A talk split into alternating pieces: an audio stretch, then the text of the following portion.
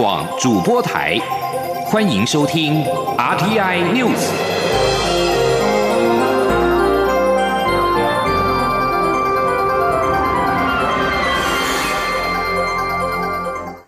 各位好，我是主播王玉伟，欢迎收听这节央广主播台提供给您的 RTI News。今天是二零一九年五月十三号，新闻首先带您关注两岸焦点。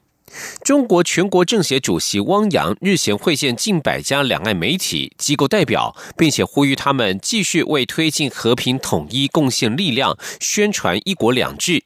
蔡英文总统十二号受访时强调，这证实了中国方面确实有对国内媒体施压，干扰台湾民主、新闻自由及内政，我方加以谴责。总统也表示，会请国安单位持续关注此事。请听央广记者谢嘉欣的采访报道。由中国北京日报主办、旺旺中实媒体集团协办的第四届两岸媒体人北京峰会十号在北京登场，邀请两岸近百家媒体及相关机构与会。中国全国政协主席汪洋在会见这些两岸媒体高层代表时指出，两岸媒体肩负着维护、推动两岸关系和平发展的社会责任，并呼吁两岸媒体要继续为推动两岸关系和平发展、推进和平统一进程努力。由于台湾有数十位媒体高层、资深媒体人与会，经新闻报道后也引起国内热议。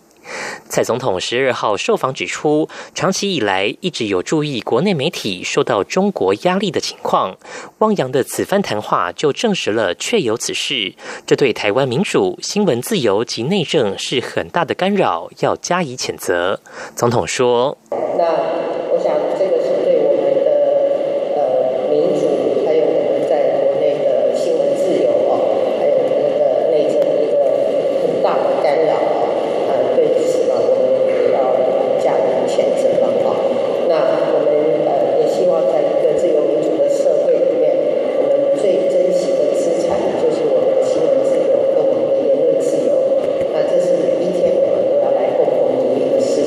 总统表示，要记得中国是持续在打压台湾的媒体，给媒体压力，我们要一起加油。同时，总统也请国安单位持续关注此事，要有所掌握。中央广播电台记者谢嘉欣采访报道。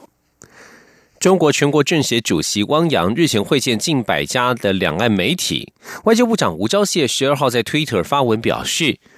中国这场新的战役只有一个目标，就是要从内部击溃在第一线捍卫自由民主的台湾。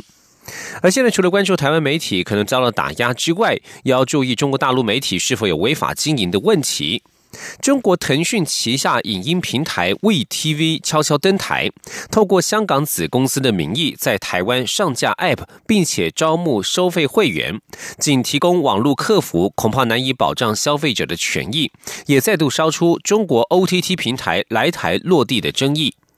目前，串流影音服务 OTT 并非开放陆资来台项目，而陆方也未开放台湾 OTT 前往大陆落地。经济部投审会执行秘书张明斌表示，投审会尚未收到腾讯申请来台设立公司。至于中国腾讯是否参照爱奇艺模式，透过代理商进军台湾 OTT 市场，投审会将会在了解相关内容之后，会同商业司、陆委会等相关部会依法处理。市场人士认为，VTV 仅透过脸书粉丝专业和意见反映网页两种管道服务客户，没有台湾客服电话。如果届时有纠纷争议，恐怕难以保障台湾消费者的权益。继续关注的是二零二零的总统初选。前行政院长赖清德结束五天访问日本的行程，在昨天晚间搭机返台，支持者到高雄机场接机，为赖清德加油。而对于红海董事长郭台铭说他是麻烦制造者，赖清德说麻烦是郭台铭自己制造的。数十名支持者手持旗帜及牌子到高雄机场接机，高喊赖清德加油。赖清德表示，赴日行程收获满满，感谢各界友人的协助。他希望拜访的对象都有拜访到。而对于郭台铭指赖清德是麻烦制造者，赖清德受访表示，从以前到现在，没有人说他是麻烦制造者，如果有的话，就是中国的政权。郭台铭先生的麻烦是他自己制造的，没有人有办法帮他制造麻烦。赖清德赴日访问，认为此行收获多于预期。蔡英文总统十二号受访指出，这几年台日关系持续增温，近期也看到日本外相公开呼吁支持台湾参与世界卫生大会，这些都是政府对日工作这几年来的成效。请听记者谢嘉欣的采访报道。民进党总统初选持续升温，行政院前院长赖清德赴日访问，与三位前首相、三十多位国会议员见面，还有驻日大使谢长廷两度同台。而赖团队也透过脸书直播赖清德与媒体的查叙，赖清德称此行收获是超乎预期。蔡总统十二号受访指出，目前还没有机会看直播。不过，台日双方关系这几年维持得很好，甚至持续增温。近期也看到日本外相公开呼吁支持台湾参与世界卫生大会 （WHA），这些都是这几年来台湾对日工作成效的展现。总统说。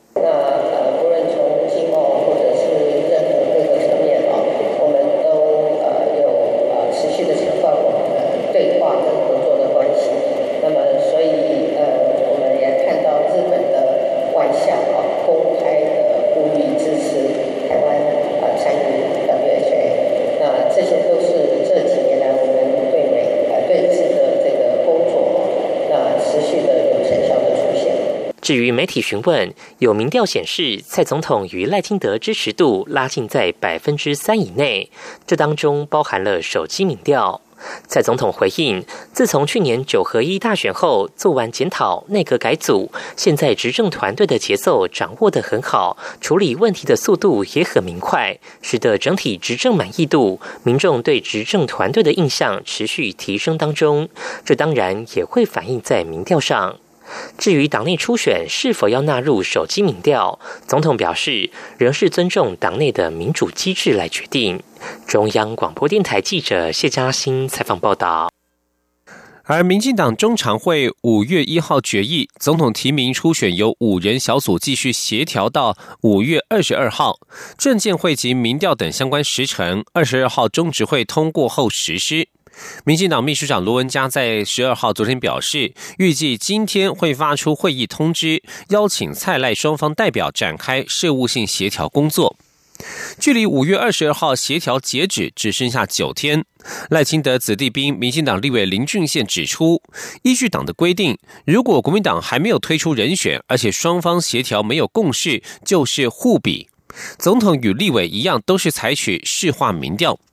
而蔡总统初选阵营发言人阮昭雄则表示，采取对比式民调比较合理，这可以展现民主的精神。此外，也应该与时俱进，民调纳入手机。至于蔡阵营是否会派人参加事务性协调，阮昭雄表示，收到通知以后再说。民进党主席卓荣泰在十二号也证实，五人协调小组在母亲节这一天有开会，有关手机是否纳入民调的问题。卓荣泰表示，他已经要求民调中心就社会现状、合理加权、有效防避及执行方式，完成详实的评估之后再来评论，绝对不会容许丝毫的差错影响到结果的公平性。目前尚无任何定见。而在国民党方面，红海董事长日前说，一中各表示两个中国，引发论战。郭台铭十二号表示，他所坚持的是正视中华民国存在的事实，中华民国国旗必须存在。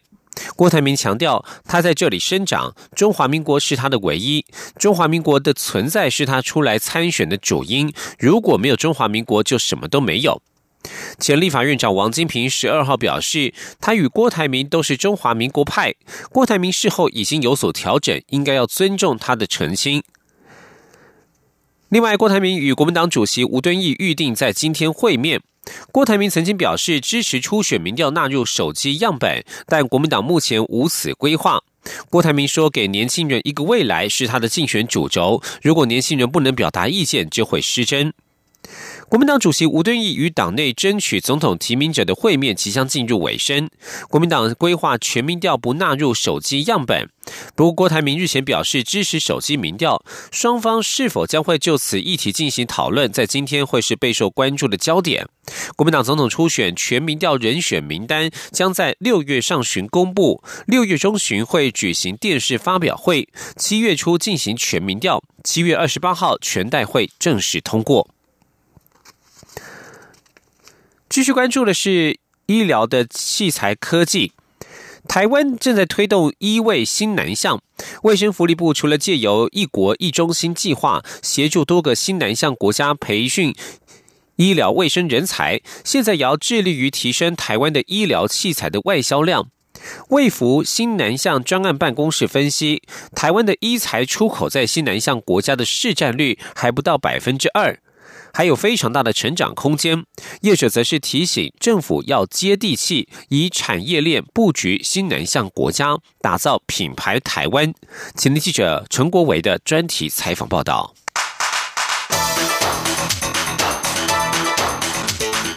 专题报道。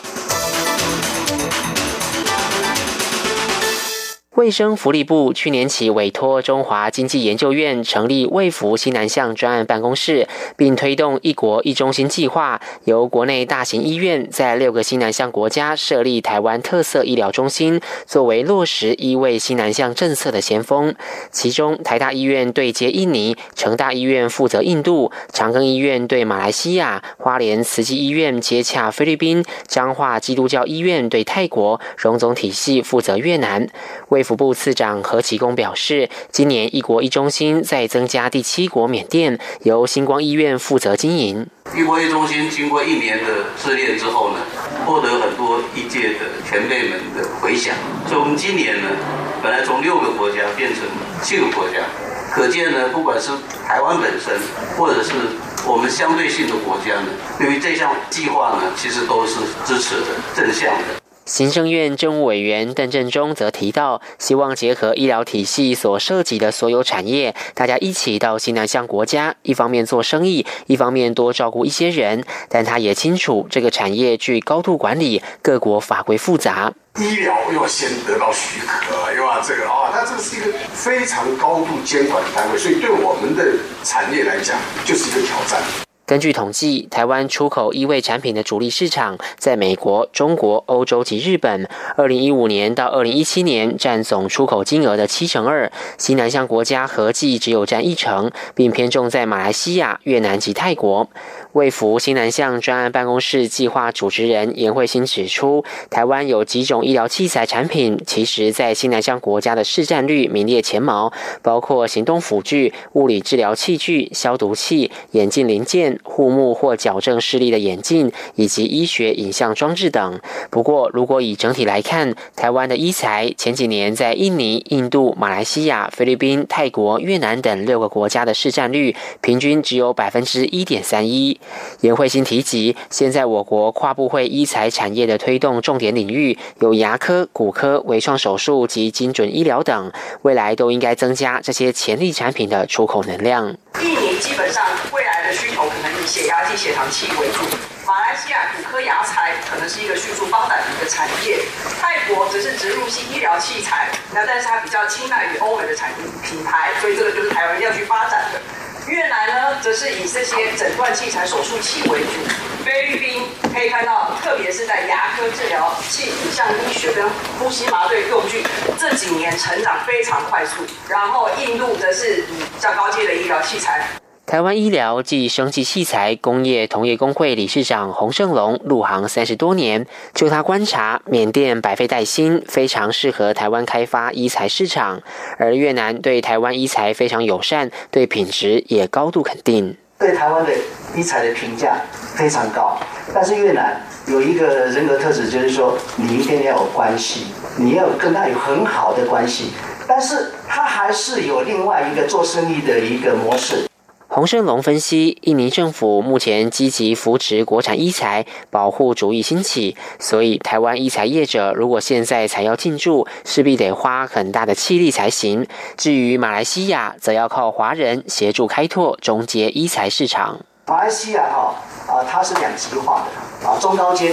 实际上都是这个欧美的天下，低阶绝对是中国大陆的天下。那我们中阶的这些医材有一个很好的管道，透过华人，华人在那边有非常大的影响力。严慧欣说：“以往台湾和这些西南向国家的互动，多以公共卫生合作及医疗人才培训为主，产业连结性较低。未来需要更了解各国在医疗政策及产业发展的面向，以贴近需求，创造更多商机。”洪胜龙则建议政府充分运用我国医材工业产能，吸引会员厂参与七国七中心的计划，衍生国际合作需求，进而组成跨领域、跨校、跨法人的输出舰队。才能加速品牌台湾的建立。中央广播电台记者陈国伟专题报道。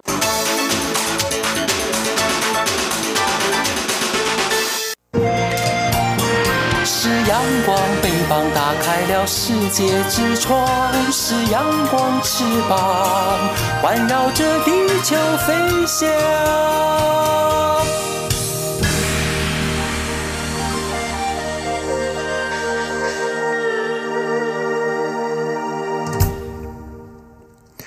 各位好，我是主播王玉伟，欢迎继续收听新闻。昨天五月十二号是母亲节，各地都有非常多母亲节的相关的活动。而在母亲节这一天，蔡英文总统则是发布了一则日前与亲子网红 Mom and Dad 合拍的影片。除了祝所有的妈妈母亲节快乐之外，总统也表示，为了让年轻爸妈愿意生养，政府除了为全民减税，还推出了准公共化托育系统。今年八月一号起，全台湾同步实施，目标是到二零二四年，全台七成的幼儿园都可以加入。总统日前与亲子 YouTuber 星星华爸前往内湖花市。总统除了关心台湾的花卉产业，也与星星华爸采购给鸟妈的康乃馨花束。总统还亲手替星星写卡片，准备给鸟妈一个大惊喜。而收到来自总统与星星华爸爱的礼物之后，鸟妈是又惊又喜，并且趁着难得的机会，自告奋勇代表所有的妈妈向总统发声，希望政府能够重视双薪家庭的负担问题。总统表示，养儿育女的确是很大的负担，目前的公托也的确不够，所以政府推出了准公共化政策，扩大幼托补助方案，希望替年轻的爸妈减轻负担。总统说。所以，我们现在发展一个叫准公共化系统，某一种程度比照公立的托儿所的收费了。好，目标是二零二四年哦，七成的幼儿园都可以加入这这个我们所谓的评价系统。哦，太棒了！七成的话算是蛮七成蛮高的。对，为了让年轻的爸爸妈妈能愿意生、愿意养哦。我们花多大的力气都愿意，因为这个真的是国安问题，真的是真的是，我们必须把国家的财政整理好，好让国家的财政不要出现有地雷，那我们就有财政的空间来照顾我们的年轻人、我们的小朋友，这是一个政府的一个决心，也是一个责任感。总统也表示，今年还实施了减税措施，未来也希望能够将总工时持续降低，减轻年轻人的压力，让他们在人生的第一段路可以走得轻松一点。另外，总统在母亲节的前一天晚间也发表另外一支影片。总统说，母亲节这一天，因为他的母亲已经不在了，但是总统在这一天还是参加很多的公开活动，向母亲们表达感谢与敬意。蔡英文总统十二号到彰化前往多间寺庙上香，祝大家母亲节快乐。而下午则是前往花坛乡拜访百岁人瑞陈章粉阿嬷，阿嬷为蔡总统献上祝福，总统也祝阿嬷母亲节快乐。而而在母亲节这一天，其实少子化的问题，大家仍然是持续的关注。少子化问题有待解决，民众是希望能够有更多的便民措施。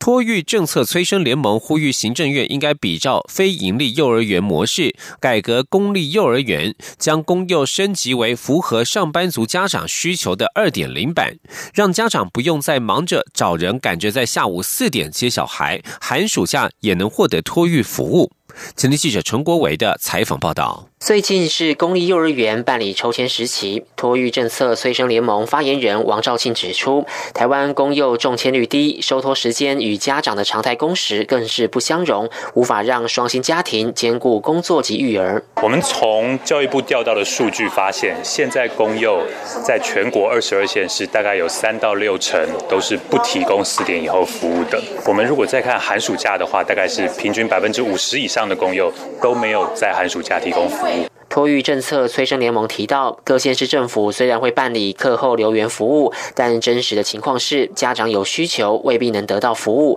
因为有些县市规定开班基本人数，使得家长在不确定是否开班的情况下，只好自力救济，寻求其他托育安排。台湾家长教育联盟理事长谢国清表示，期盼现在的总统及未来的总统都能正视这个问题，真正的去解决问题，而不是一再像过去一样，就说我们就想办法让。公用那个老师去研托吧，这些数据都告诉我们，这是不可能。因为当你呃能够四点下班的时候，谁不想四点下班呢？托育政策催生联盟表示，全国目前有一百三十二家非营利幼儿园，口碑不错。呼吁行政院应比照非营利幼儿园的模式，推出公幼二点零，由中央直接补助地方政府，利用少子化所产生的国中小闲置空间开办。同时，期盼台湾能在二零二四年达到公幼零抽签的目标，才能真正缓解家长的托育焦虑。中央广播电台记者陈国伟台北采访报道。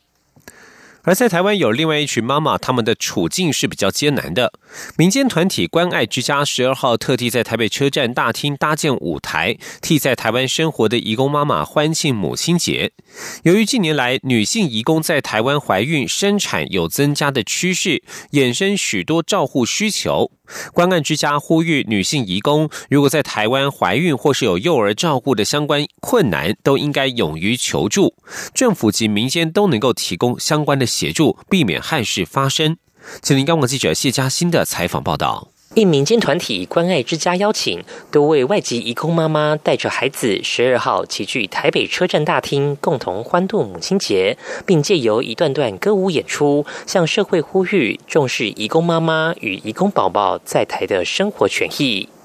来自印尼的女性义工白萝卜妈妈在现场分享自身经验。三年前因丈夫酒驾入狱，她独自带着两个三岁不到的孩子，生活陷入困顿。经过移民署转介，接受关爱之家，包括照顾孩子、保姆课程训练等协助，才渡过难关。而许多在台的义工妈妈最常碰到的难题就是经济问题。她说：“这样的问题。”生病的时候也很可怜哦，没有钱嘛，都是生病的时候比较花很多钱，因为多保。关爱之家创办人杨杰宇指出，随着网络交友平台发达，女性移工来台怀孕人数有提高趋势。光是关爱之家每个月协助的个案，从两三年前每月个位数，至去年来到每月有十多案。而女性移工发现怀孕后，可能因害怕遭驱逐出境而逃跑，或选择在家产子，结果造成难产或大量失血死亡。同时，也因为医疗资源难以接触，孩子无法施打预防针，造成染病死亡的憾事。所幸政府近年已经完成修法，让社福单位能够给予协助。另一方面，这些移工妈妈也面临需要赚钱来养家、支付机票费、遣返费、财罚金等费用。杨洁瑜呼吁移工妈妈们，如有怀孕、生产、孩童照顾、经济压力等困难，务必要寻求政府或关爱之家等民间团体的协助，才能避免憾事发生。中央广播电台记者谢嘉欣采访报道。继续带您关注天气警讯。中央气象局发布高频地区黄色灯号资讯，在今天台湾天气会是相当晴朗炎热的一天，预测在今天中午前后，高雄屏东县近山区气温上开摄氏三十六度。气象局表示，今天的风向主要为东南风，各地大多为多云到晴。迎风面的东半部地区有局部短暂阵雨，午后西半部地区可能有局部短暂雷阵雨。午后的雷阵雨可能会来得又快又急。气象局预测。今天各地高温大致三十到三十三度，而高频局部近山区的平地甚至可能出现三十六度以上的高温。中午前后暖热如夏季，紫外线偏强，提醒民众外出要注意防晒，多补充水分，以免中暑。而近年气候异常，因应气候变迁所造成的水资源挑战，政府各单位都提出相应的行动计划。经济部水利署指出，他们有开源节流、调度与增加备源的四大稳定供水策略，来应应水资源短缺的风险。而环保署则表示，相关因应调试作为，除了持续强化之外，也正在研究是否要提出修法，强化执行面的法规工具。前天记者肖兆平的采访报道。根据科技部《台湾气候变迁科学报告（二零一七）》指出。台湾气温在过去一百多年已经上升约摄氏一点三度，进一步造成干湿差异增加以及极端强降雨等冲击。为此，政府部会相继推出对应的行动计划。立法院社会福利及环境卫生委员会六号就邀请包含环保署、经济部等单位报告执行成果。环保署报告指出。今年除了持续强化预警与应变作为外，也会提升基础卫生设备的抗灾能力。另外，包含温室气体减量及管理法、流域综合治理计划特别预算等，也都已经相继完成规划。更指出，政府推动低碳永续家园政策，已经看到阶段成果。不过，由于执行面上出现法规缺乏问题，因此环保署正研究是否要进行修法工作。环保署长张子敬说：“呃，调试的部分在温室气减量及管理法里面，只有第八条和十三条有相关的规范，但是对于呃相关的这些执行的这些策略等等，并没有足够的工具来应用，所以这部分我们会在后续的检讨是不是来做相关的这些法规的修正。”经济部水利署副署长王义峰的报告则聚焦在如何稳定供水，他表示。开源节流以及优化调度与增加备源，是未来稳定供水的具体策略。他说，在开源的部分，我们将会继续的来进行人工湖再生水水库更新改善以及海水淡化相关工作。依照目前的规划，到民国一百二十年可以增加供水量每天一百八十三万吨。在节流的部分，我们会呃继续来推动自来水管线的更新汰换，把它汰换为耐震而且耐漏的管材。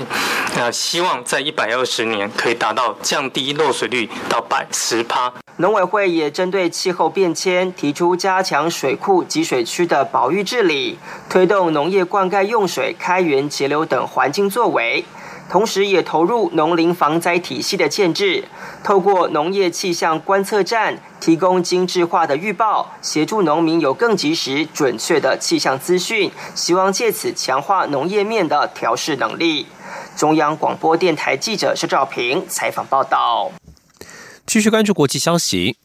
德国首都柏林的居民十二号在前丹波霍夫机场举行盛大的派对，庆祝第二次世界大战结束后冷战期间苏联解除对西柏林物资封锁的行动届满七十周年。美联社报道，受邀出席庆祝活动的贵宾包括九十八岁的美国飞行员哈佛尔森。他在西柏林遭到封锁的期间，空投附有超小降落伞的数百盒糖果。二战结束后，现在苏联所占东德境内的柏林遭四强全国占领分割。苏联为了迫使美国、英国与法国撤出柏林，进行运输封锁。西方盟国于是在一九四八年开始进行充满野企图心的空投物资计划，以提供西柏林的粮食补给。在计划期间，盟国的飞行员共执行了二十七万八千趟前往柏林的飞行任务。终于在一九四九年五月十二号，苏联了解到封锁无效，因此解除路障。但随后空运物资行动仍持续了数个月，以防苏联改变心意。位在南太平洋的法属新卡里多尼亚岛，在十二号举行了议会选举。官方数据显示，反独立阵营将取得勉强过半的二十八席。法新社报道，依据新卡里多尼亚选务当局在首府努美阿公布数据的预测结果指出，反独立阵营各党将赢得议会五十四席当中的二十八席，希望独立的分离主义派则是将取得二十六席。体育消息。塞尔维亚球王乔科维奇十二号以六比三、六比四、直落二击败了希腊好手西西帕斯，顺利赢得了生涯第三座马德里公开赛男单的冠军。而在足球赛事方面，英格兰足球超级联赛曼城十二号是以四比一击败了布莱顿，英超积分来到九十八分，高过第二名利物浦的九十七分，最后是以一分之差成功卫冕了冠军。以上新闻由王玉伟编辑播报，这里是中央广播电台台湾之音。